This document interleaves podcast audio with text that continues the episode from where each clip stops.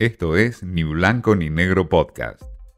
Mensaje directo a entrevistas, un espacio para dialogar con Martín Di Natale. Marcelo Elizondo es un analista de política internacional y es director de una agencia de negocios internacionales.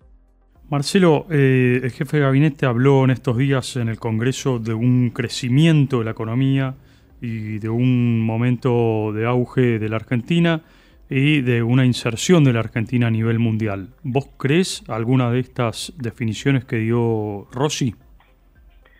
Bueno, puede que esté en el propósito, pero las acciones y los resultados no.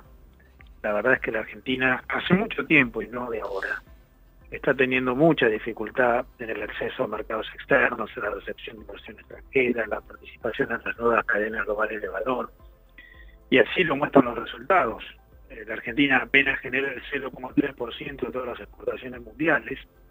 A principios de este siglo generaba el 0,4%, estamos en el 0,3%, y hace 60 años generábamos el 0,8%.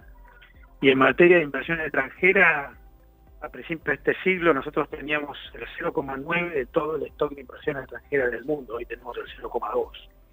A ver, en eh, perdón, en inversión extranjera, eh, eh, Marcelo, teníamos el tercer lugar en América Latina después de Brasil y de, y de México, si no me equivoco. ¿Hoy cómo estamos? Y hoy estamos, según cómo se analice, si se analiza el stock, o sea, toda la inversión hundida, hoy la Argentina tiene menos de 100 mil millones, estamos no solamente debajo de México y de Brasil, sino debajo de Chile y hasta de Perú. Perú tiene más inversión extranjera medida en dólares hundida en su economía que nosotros. Eh, de modo que yo diría, la verdad es que si uno quiere tener una participación internacional exitosa, efectiva, contundente, tiene que hacer cosas para eso. Eh, la Argentina en los resultados está mostrando una muy pobre participación. De hecho, estamos viendo todos los días noticias de alguna empresa internacional que se va, o incluso de argentinas que empiezan a operar afuera. Pero además, eh, lo que no hay es acciones. El mundo sigue celebrando tratados de libre comercio. Hay más de 360 vigentes en el planeta en este momento. Dos tercios de ellos se firmaron en lo que va de este siglo XXI. La Argentina no participa de esa tendencia. Eh, el mundo eh, sigue generando acuerdos de promoción y protección de inversiones. La Argentina no participa. Porque no veo por qué vía puede uno decir que la Argentina está consolidándose en su participación en la economía mundial. ¿Vos no ves hoy a la Argentina inserta en el mundo, por ejemplo?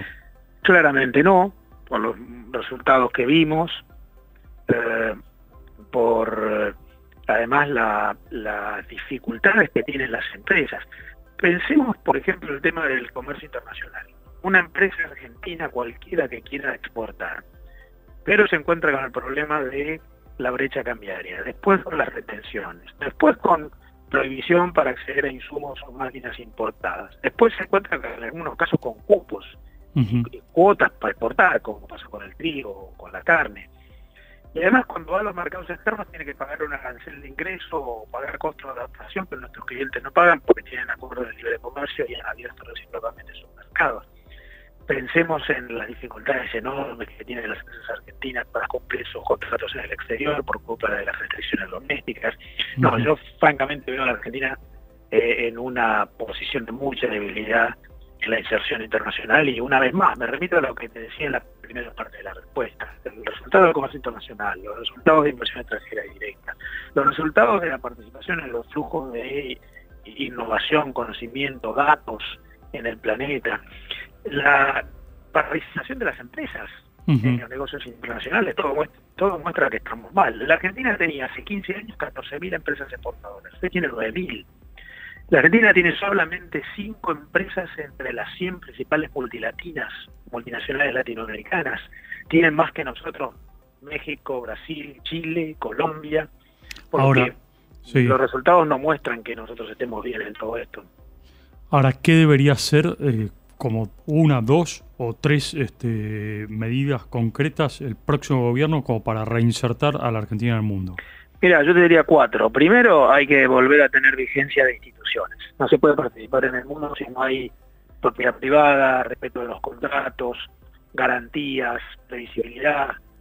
Segundo, hay que ordenar la macroeconomía. Es muy difícil competir internacionalmente con el desorden macroeconómico de la Argentina. Tercero, hay que hacer más flexible el entorno regulativo. La Argentina tiene un sistema de reglas, de normas sumamente obstructivo, intervencionista, que impide el dinamismo propio de los negocios internacionales. Y cuarto, hay que eh, generar esos acuerdos internacionales de apertura recíproca, tratados de libre comercio, de complementación económica, de integración, para que sea más fácil la vinculación de empresas argentinas con el exterior. Yo creo que hay un cuadrado de medidas que algunas son pesadas y estratégicas, eh, pero que hay que plantearse. Los datos de Marcelo Elizondo son escalofriantes. Habla de que la Argentina está fuera del mundo, de que tiene dificultades de acceso a los mercados, todo lo contrario a lo que está diciendo hoy el gobierno, por supuesto. Dice que todos los días una empresa extranjera se va de la Argentina, de que la inversión directa extranjera de la Argentina hoy está casi en el sexto o séptimo lugar en América Latina. Números, datos de Marcelo Elizondo. Esto fue Ni Blanco ni Negro Podcast.